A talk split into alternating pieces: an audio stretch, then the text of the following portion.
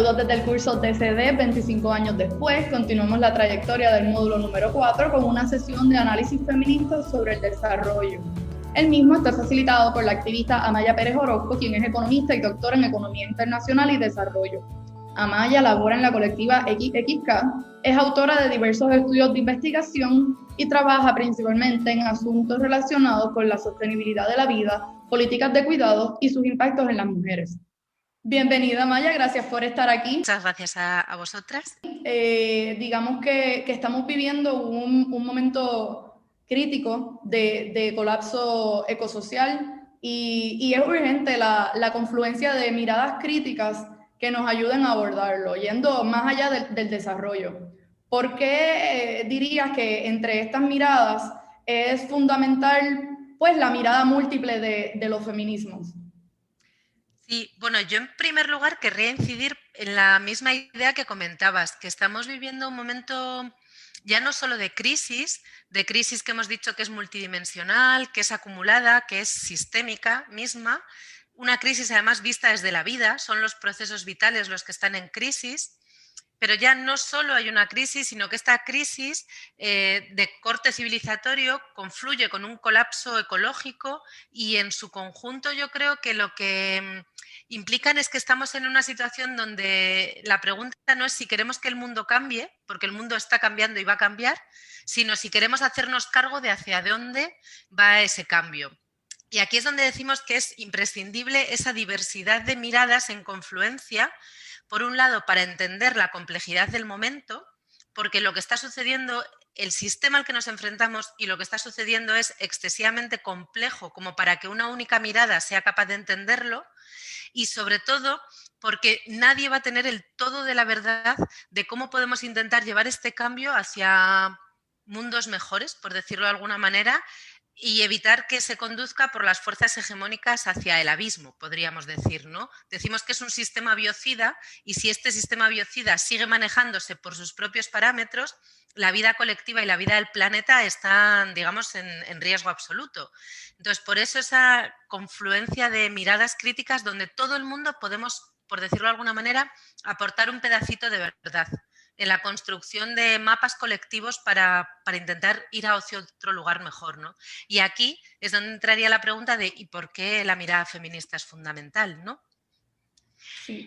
Y en ese por qué es fundamental, pues yo creo que habría muchísimos, que hay muchos motivos, pero yo creo que los feminismos, también muy diversos, en su diversidad aportan ángulos eh, de perspectiva y sacan a la luz cosas que otras miradas no ven. ¿Qué pueden aportar los feminismos a la, comprensión de lo, que, de lo que sucede y lo que no sucede?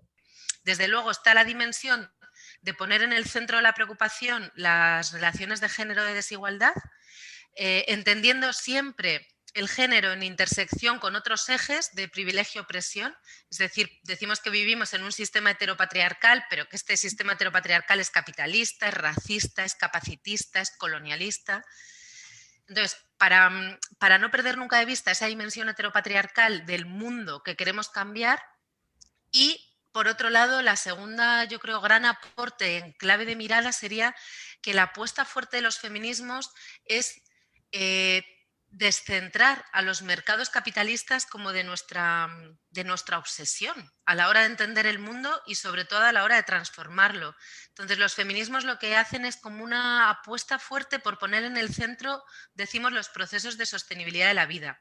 ¿Qué está pasando con las vidas diversas, con la vida colectiva, con la vida del planeta y cómo podemos luchar por eh, mundos donde todas las vidas en su diversidad importen y en el marco de un planeta vivo. ¿no? Entonces, el cómo colocan la pregunta sobre la vida, sobre la vida leída en clave de desigualdad actual y de, mm, otras vidas posibles futuras, yo creo que eso es, imprescindible, diría.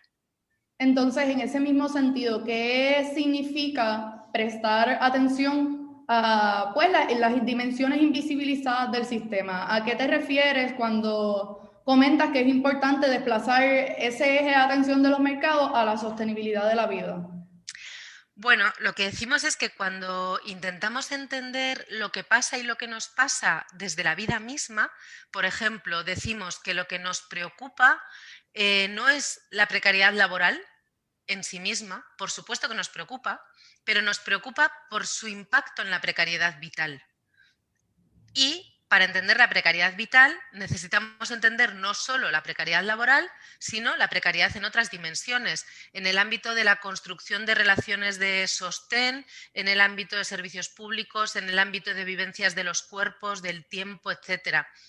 Entonces, em, mirar desde la sostenibilidad de la vida significa mirar a, a los mercados, sí, pero desde otro sitio, o sea, los mercados importan, pero por su impacto en la vida. No es la vida lo que vamos a entender a través de los mercados, sino al revés.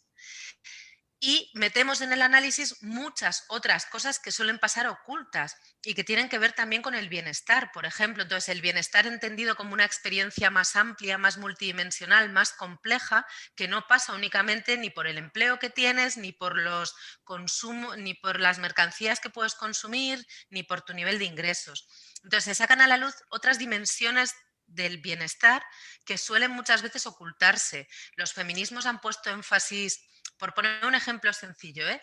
no nos importa solo si tenemos vivienda, sino si la vivienda la podemos compartir con quien deseamos, si vivimos violencia dentro de la vivienda, entonces si es un espacio de seguridad y de confianza o es un espacio, insisto, de violencia y acoso. Entonces esas dimensiones invisibilizadas del bienestar se sacan a la luz desde esta mirada pero también sacamos a la luz dimensiones invisibilizadas de los conflictos, cuando decimos, por ejemplo, que el conflicto no es únicamente del capital con el trabajo asalariado, sino del capital con todos los trabajos, los que están dentro del mercado y los que están fuera, y del capital con la vida en su conjunto. ¿Qué argumentos tenemos para, defender el conflicto capital-vida como la tensión estructural e irresoluble que, atraviesa el modelo de desarrollo hegemónico porque lo que mercantiliza es el conjunto de lo que somos, de lo que sentimos, de lo que es nuestro cuerpo, de lo que son los territorios también. Entonces sacamos a la luz, por ejemplo, dimensiones invisibilizadas de conflicto con el capitalismo. Cuando decimos que el conflicto con el capitalismo es abarca la vida entera y sacamos a la luz finalmente dimensiones invisibilizadas de los trabajos que permiten sostener la vida.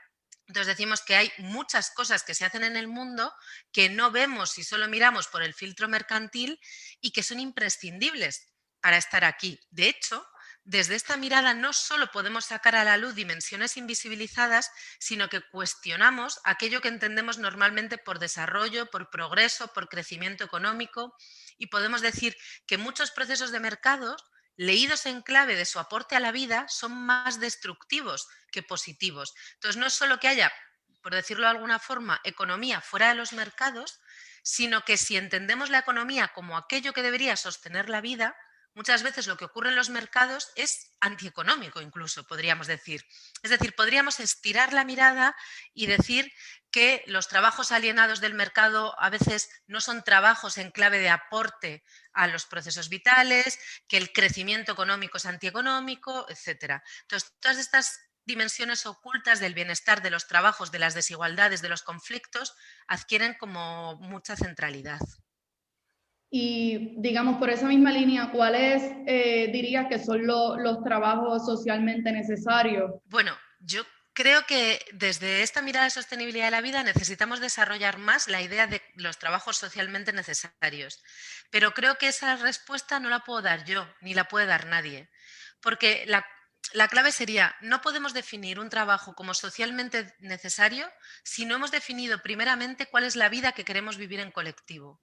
Entonces, según cuál sea la vida a la que aspiremos, diremos que hay unos trabajos que son necesarios para eso o no. Eso en términos amplios, ¿eh? por un lado. Entonces, por ejemplo, ¿es socialmente necesario? Pues no sé qué decir. El, pues no sé, el trabajo de los actores y las actrices. Pues probablemente sí, porque el arte forme parte de la vida que queremos vivir, pero tenemos que definirlo conjuntamente. La policía es socialmente necesaria porque la necesitamos o es innecesaria. Eso es un debate que tenemos que tener. Eso por un lado. Por otro, creo que hay cosas que podríamos ya sí o sí decir que son socialmente imprescindibles, necesarias, como por ejemplo la alimentación. Pero entonces habría que abrir la pregunta de ¿Podemos definir lo socialmente necesario al margen de las condiciones en que se haga? Estoy pensando acá, por ejemplo, en el Estado español, durante la pandemia, durante el confinamiento, em, se mantuvo, se habló mucho de los trabajos socialmente necesarios de las trabajadoras cajeras en supermercados. Entonces, si es socialmente necesaria la alimentación, a lo mejor el problema es que sean en el marco de grandes cadenas alimentarias. Y lo socialmente necesario debería organizarse de otra forma. Es decir, lo socialmente necesario debería ser el trabajo de mujeres campesinas o de mercados locales y no el trabajo en grandes cadenas alimentarias, grandes plataformas de distribución. ¿no? ¿Y qué importancia tienen pues, las cadenas internacionales de cuidados para sostener la vida? Las cadenas globales de cuidados. Bueno, son imprescindibles en el sentido de que son entrelazamientos de hogares que se ponen en marcha para sostener la vida. Pero muchas veces lo que están haciendo es em, evadir o suplir la ausencia de una responsabilidad colectiva. Es decir, una mujer que tiene que emigrar para pagar el sistema educativo de sus hijos en el país de origen o para pagar el acceso a medicinas y a sanidad de sus padres mayores porque no existe un sistema educativo público gratuito de calidad o un sistema sanitario universal. Entonces, el trabajo de esa mujer que ha migrado puede ser socialmente imprescindible, pero porque hay ausencia de estructuras colectivas. Viceversa, una trabajadora de hogar remunerada, esa mujer cuando migra y se inserta en el empleo de hogar y está haciendo un trabajo de cuidados de una persona, por ejemplo, mayor que no se vale por sí misma, es verdad que su trabajo es socialmente necesario, pero de nuevo lo que debería haber es servicios públicos y no ese trabajo individualizado. O a veces, ojo, en las cadenas globales de cuidados también hay mujeres que están trabajando como empleadas de hogar, pero para que otros hogares empleadores vivan mejor y no hagan por sí mismos lo que deberían hacer. O sea, para tener más tiempo propio y no dedicar tiempo a limpiar su casa o etcétera. Entonces, es imprescindible limpiar las casas, pero que lo haga una trabajadora de hogar es imprescindible. Entonces, creo que, eh, que son preguntas que tenemos que hacernos sobre el contenido que define lo socialmente necesario y las condiciones en que se tendría que hacer y de quién tienen que ser responsabilidad los trabajos socialmente necesarios. Y por último, ¿qué pueden aportar los feminismos a la construcción de un horizonte de transición compartido? ¿Qué, luchas consideran más urgentes? ¿Y hacia dónde apuntamos cuando hablamos de buen vivir? Bueno, pues yo diría que mm, el hacia dónde tienen que... Mm, eh, yo creo que hay una clave en los feminismos que como hablan desde la vida, que decíamos antes, tienen mucha capacidad para democratizar el debate político. O sea, si tú hablas de qué hay que hacer con la economía, cómo hay que reconstruir la matriz productiva, cómo hay que revisar las escalas salariales, ¿quién se atreve a hablar? Pues la gente experta. Pero si hablas de tu vida va bien o va mal, ¿qué necesitarías para que la vida fuese mejor? ¿Cómo podemos reconstruir eh, los modos de sostenimiento cotidiano de la vida. Entonces, que los feminismos tienen una capacidad grande de democratizar un debate político que luego necesitará miradas expertas, pero que no tiene que nacer de los expertos, sino desde, desde la base de verdad, como se está intentando hacer en Chile ahora, por ejemplo, con el proceso constituyente, que sea un debate de verdad popular desde la base y no desde arriba. Entonces, que esa mirada desde la vida coloca ahí. Y desde ahí pone la centralidad, por ejemplo, yo creo que ahora es clave, eh, voy a hablar, voy a poner solo un ejemplo. ¿eh? Desde, desde Aviala, desde muchos lugares, se está enfatizando mucho eh, la lucha contra el extractivismo y la defensa del territorio, del territorio tierra, como dicen las compañeras, sobre todo el feminismo comunitario, y el territorio cuerpo. Entonces hay que luchar por defender el territorio en que habitamos, los cuerpos que habitamos ese territorio, las relaciones que establecemos desde ahí. Entonces esa defensa contra el extractivismo creo que es fundamental porque hay una oleada, un ataque extractivista a nivel global brutal en el marco del colapso ecológico y de una lucha por los recursos. Y creo que lo que están luchando las compañeras de Aviala lo tenemos que aprender en otros lugares del mundo porque nadie estamos a salvo del extractivismo. Tampoco en estos terrenos que nos creemos desarrollados y al, y al margen de los problemas más graves. ¿no? Aquí también está habiendo mucho extractivismo y más va a haber. Y luego, por otro lado, otro sitio clave donde yo creo que están mirando los feminismos es precisamente en ese cuidado cotidiano de la vida y sobre todo de los momentos de la vida donde somos más vulnerables, léase la infancia y la vejez. Entonces, ¿qué queremos con eso? Por ejemplo, en Europa ponemos mucho énfasis en servicios públicos. En Aviala se pone mucho más énfasis en redes comunitarias, muchas veces, de cuidados. Entonces, esa conjunción de la mirada desde lo público y desde lo comunitario para resolver las necesidades cotidianas de los momentos vitales donde somos más vulnerables, creo que es fundamental. Y que no se queda ahí, sino que desde esa pregunta o desde esa, eh, de los cambios que necesitamos ahí, vamos a cuestionar todo el sistema socioeconómico, porque, por ejemplo, una apuesta fuerte por un sistema público comunitario de cuidados obliga sí o sí a una reforma fiscal súper fuerte. Entonces, desde ahí levantamos debate sobre cuáles son los recursos colectivos, a qué los dirigimos, e, etc. Y en todo esto está la pregunta sobre el buen vivir porque al final la pregunta es, que cuál es la vida que queremos compartir, la vida que queremos vivir en colectivo. Y ojo, que esto es radicalmente distinto a cuando desde perspectivas más neoliberales se dice, ya no hay que medir el progreso o el desarrollo en función de la renta per cápita, sino de los niveles de felicidad. Porque ahí se está hablando de una noción súper individualista de felicidad.